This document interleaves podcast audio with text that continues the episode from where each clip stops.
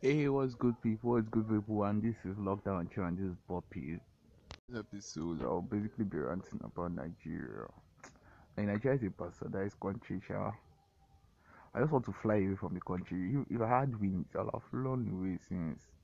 Like, come on. Not even one day here. The country is just, not just for war, everything. From the head to the bottom. That's how they were probing that man for money, and Baba fainted. Ah!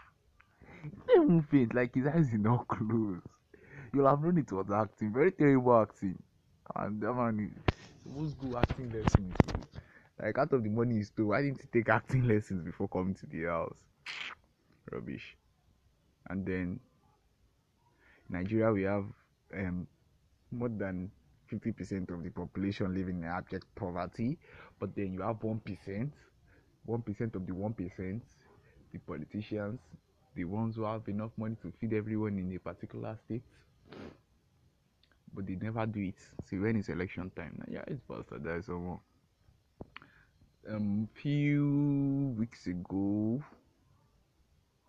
I read an article which stated that the Lagos State government pays its former governors. The governors who have served two terms, former governors who have served two terms, like Tinubu, Somebody didn't serve two terms. Give them a house of their choice in Lagos and Abuja. I think it pays them the salary equivalent to that of the sitting governor and stuff like that. Gives them a lot of benefit that you start thinking that so not just to sit inside office for for eight years inside a conditioner, make millions of naira and still come out of the office even if you did rubbish. They don't care. And then you get all this stuff for eight years. Very subsidized.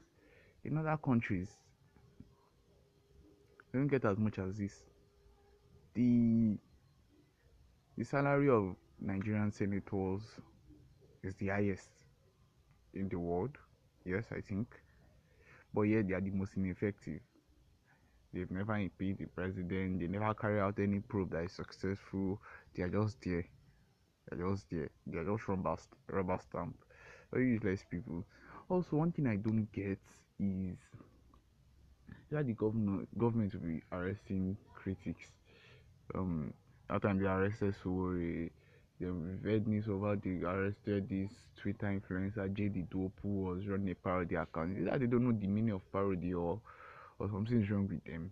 I mean, it's just come on. You get chance run away from this Nigeria, just run. Just run. Never look back. Never look back. Ah, terrible.